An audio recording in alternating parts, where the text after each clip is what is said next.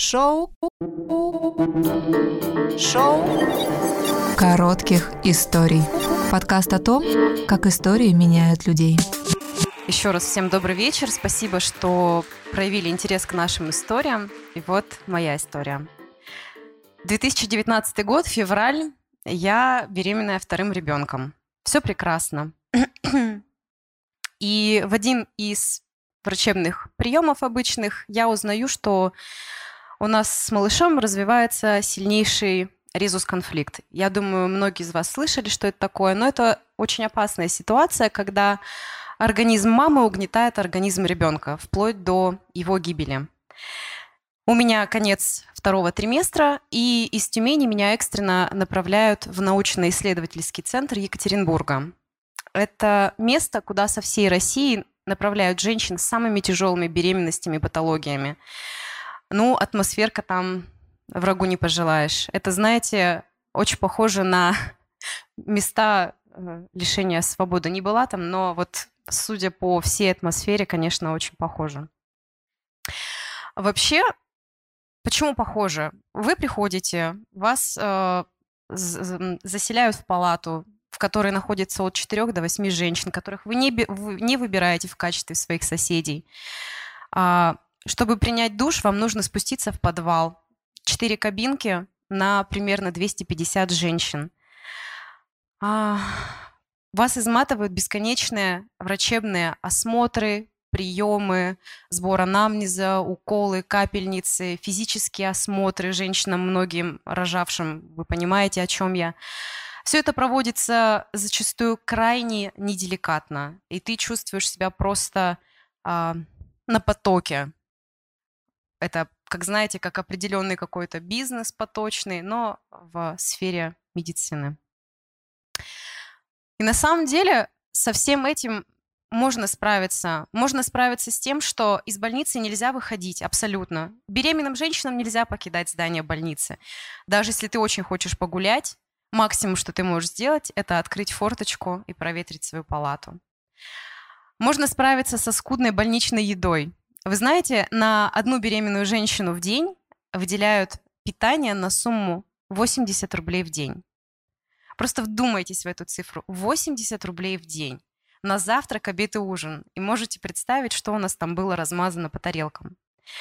И со всем этим можно справиться. Пустую больничную еду можно разнообразить Яндекс доставкой, если у вас есть финансовая возможность. В душ можно ходить э, рано утром или поздно вечером, тогда, когда никого нет. И по сути вы можете гулять по больнице с подвала до третьего этажа в наушниках, абстрагируясь от происходящего. Потому что происходят там периодически, помимо прекрасных моментов рождения детей, довольно жуткие вещи, когда женщины выходят, выходят оттуда одни. Но знаете, с чем тяжелее было всего лично мне справиться? Это траурные лица женщин. Это абсолютные глаза, потерявшие всякую надежду, без блеска. И каждая там варится абсолютно в своих мыслях и находится вот в этом вот тяжелом состоянии. Я начинаю волноваться немножко смотрю. Нам, к счастью, не подвластны чужие переживания, но, казалось бы, беременность, да, это самый расцвет, по сути, женской силы, природы и красоты. Но над каждой из нас там висел домоклов меч, диагноз.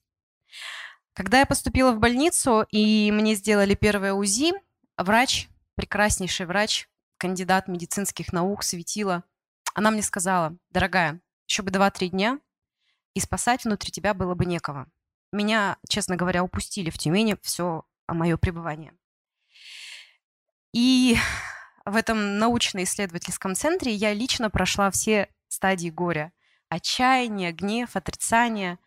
В конце концов, я пришла к принятию.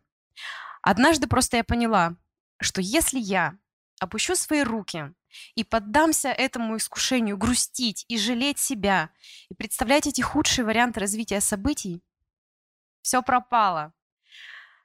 Потому что на самом деле, где бы мы ни находились, в какой бы ситуации мы ни были, наша внутренняя свобода, она вот здесь. И что такое свобода в реальном физическом мире? Ну, по сути, это иллюзия. Мы можем свободно гулять по бескрайнему пляжу, но быть заложниками своих собственных страхов и убеждений. А может быть, мы захотим выехать на встречную полосу, думая, что мы свободны и все можно. Но таким образом мы лишаем свободы другого человека, а возможно и жизни. Поэтому моя главная мысль, что наша внутренняя свобода, она не зависит ни от чего. Где бы мы ни были, с кем бы мы ни были, и какая бы ситуация с нами ни происходила. История моя закончилась, к счастью, прекрасным финалом. А у меня была экстренная кесарева ровно в 33 недели и 3 дня. У меня родился прекрасный, здоровый, насколько сын, Захар, удивительной силы растущий человек. Он как был борцом внутри меня, так он и борец здесь уже, в нашем этом мире. И знаете, спасибо вам, что вы пришли.